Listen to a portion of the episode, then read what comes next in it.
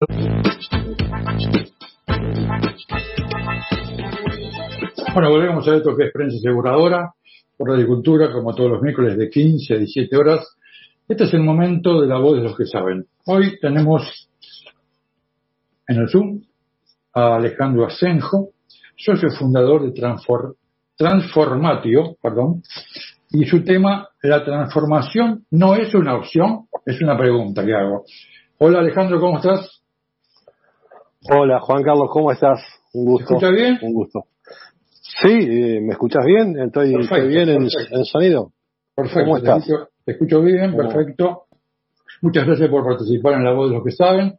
Te vamos a dar tus ocho minutos, siete, ocho minutos para que vos puedas contar a, los oyentes, al mercado en general, no asegurador específicamente, de qué es esto de la, la transformación no es una opción. Los desafíos, eh, los líderes, los empresarios, hay un, hay un montón, por, llamarlo de alguna manera, de expresiones que has vertido vos en todas tus columnas de amplio espectro y que nos gustaría que se los cuentes a los oyentes. Bueno, sí, acorde con los momentos, con la coyuntura.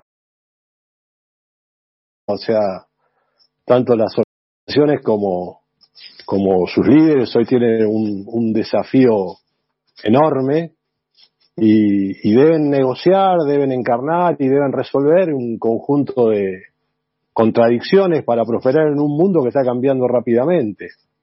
O sea, deben tener eh, confianza o deben generar confianza para proyectar estrategias claras, pero a su vez la humildad para corregir ese rumbo y reconocer la necesidad de cambiarlo si hay que cambiarlo. O sea, deben ser hábiles para mirar las cosas desde la altura, pero también deben asegurarse de que las cosas funcionen a nivel de la tierra, a nivel de las operaciones.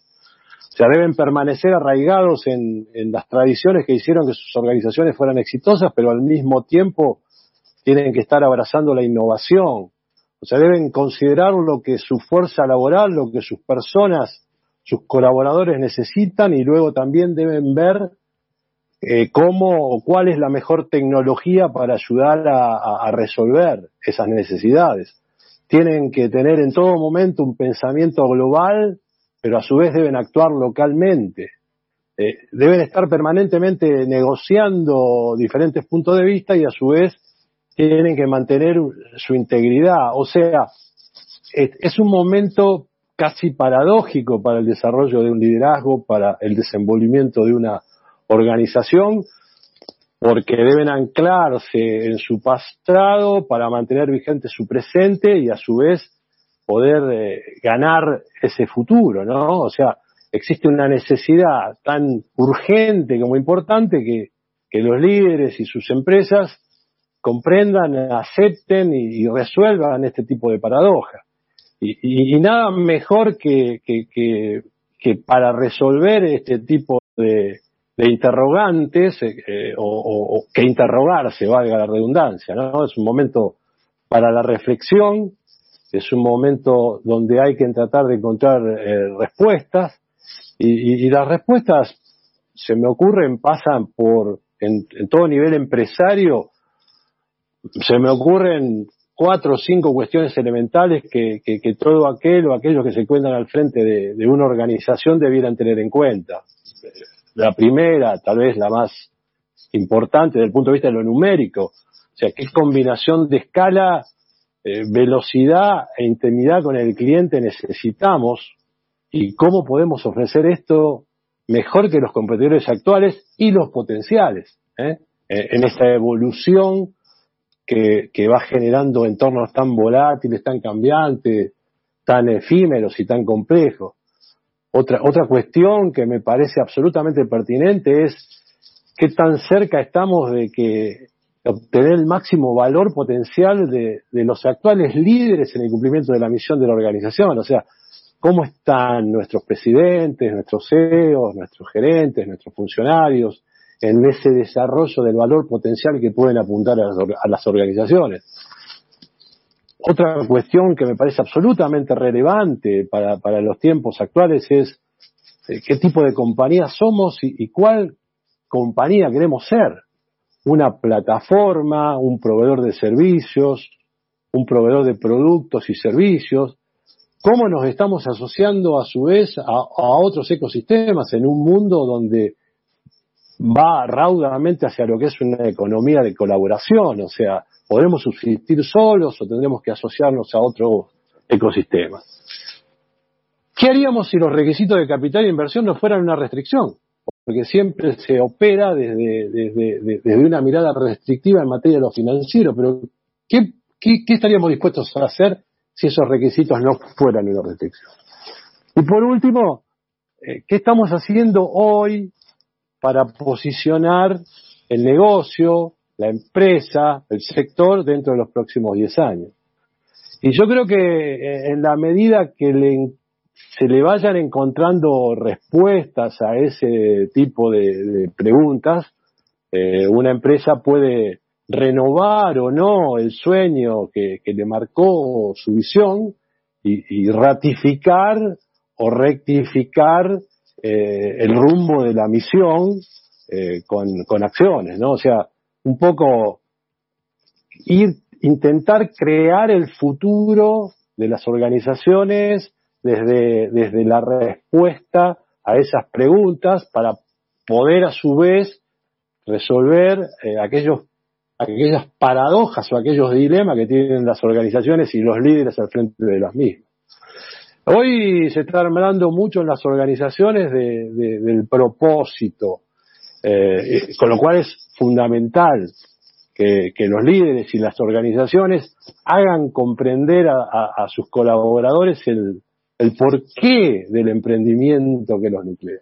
Los líderes y las organizaciones tienden mucho a hablar de lo que hay que hacer o cómo hay que hacerlo o para quién hay que hacerlo, pero pocos escucho hablar sobre propósito o sobre por qué eh, estamos haciendo las cosas. Y en, definitiva, el propósito es, es, en última instancia eh, lo que conecta el qué con el cómo y el para quién. O sea, y es y comunicar el propósito eh, es mucho más eficaz tanto con los colaboradores como con los clientes que, comunicar lo que hacemos o cómo lo hacemos o para quién lo hacemos. O sea, en, una declaración de propósito poderosa ya existe para las empresas una ventaja competitiva. Y es allí donde entra a jugar la transformación, la transformación digital que ha dejado de ser una posibilidad para impulsar el cambio en las empresas y, pandemia mediante ha pasado a ser una necesidad tan importante como urgente, ya sea para sortear esta difícil circunstancia como para la sustentabilidad futura de las organizaciones. ¿Y qué es la transformación digital?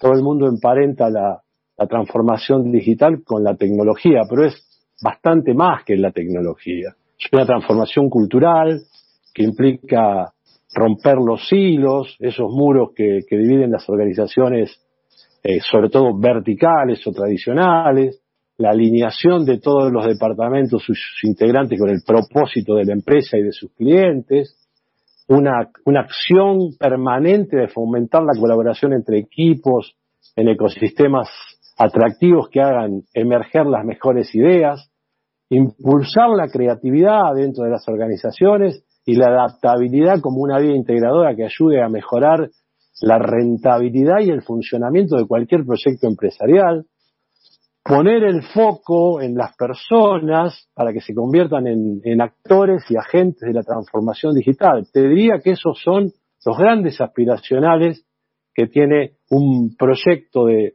transformación empresaria o de transformación digital empresaria, porque no hay que olvidar fundamentalmente que los nichos sectoriales se han derribado y los clientes consumidores en realidad esperan o aspiran a encontrar en cualquier sector los mismos niveles de comodidad, de inmediatez y calidad de servicios que disfrutan ahora de parte de algunas industrias que han nacido o han sido transformadas digitalmente. Entonces, es un tema que, que realmente dejó de convertirse eh, eh, en una alternativa para casi convertirse en una obligación. Tal vez la única opción que tienen eh, las, compañías si realmente quieren ganar el futuro. ¿no?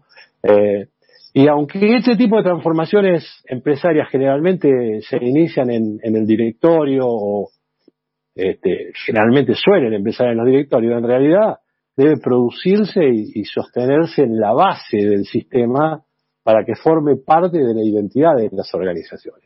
Entre otras razones, por, porque, porque se sostiene todo desde la base, Juan Carlos, este punto. ¿no?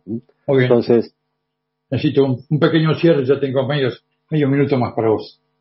Perfecto, o sea que te diría que la falta de visión o de cintura para afrontar este ritmo exponencial de cambio cultural por parte de los dueños, los directivos o los líderes de las organizaciones, seguramente se manifestará en una creciente desaparición de empresas que no estén atendiendo adecuadamente este desafío. Porque siempre habrá alguien allá afuera pensando en cuáles son las ineficiencias para armar algún tipo de negocio o propuesta que la supere.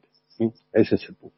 Muy bien, Alejandro, muchísimas gracias por tu participación. Te vamos a volver a convocar para que nos sigas contando y abriéndonos un poco las mentes en los tiempos que vendrán. Bueno, gracias a usted, Juan Carlos, y muchas gracias por, volverme a traer a un, a un, ámbito en el que transité durante mucho tiempo y es un placer siempre eh, eh, volver para compartir miradas sobre, este, sobre estos entornos de la coyuntura. Un saludo para todos y un abrazo. Igualmente. Gracias. Chao, chao. Chao, chao. Bueno, estuvimos con Alejandro Asenjo, que es fundador, socio fundador de Transformation, su tema, la transformación no es una opción. Vamos a una tanda, por favor.